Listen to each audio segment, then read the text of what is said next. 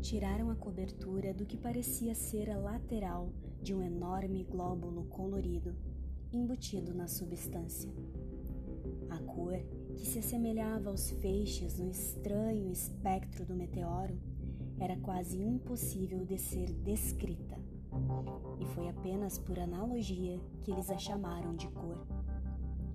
A textura era lustrosa e, mediante batidas, parecia mostrar-se frágil e oca.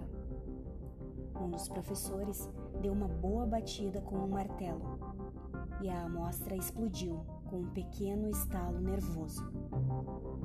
Nada foi emitido e o espécime desapareceu sem deixar vestígios após a perfuração. Deixou para trás um oco espaço esférico de aproximadamente 3 polegadas de diâmetro e todos acharam provável que outros glóbulos seriam descobertos conforme a substância que os encapsulava fosse desaparecendo. Qualquer conjetura seria em vão.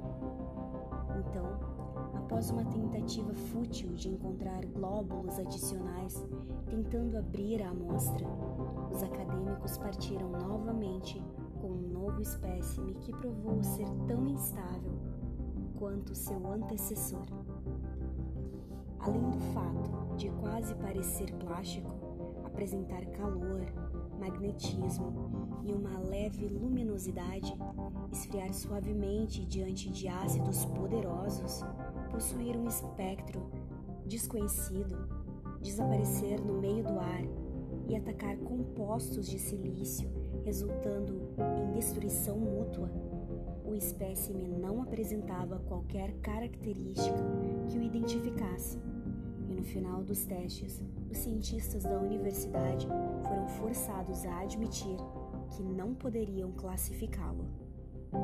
Não era nada pertencente a este planeta. Tratava-se de algo vindo de outro. Portanto, dotado de propriedades distintas, obedientes às leis do local de origem.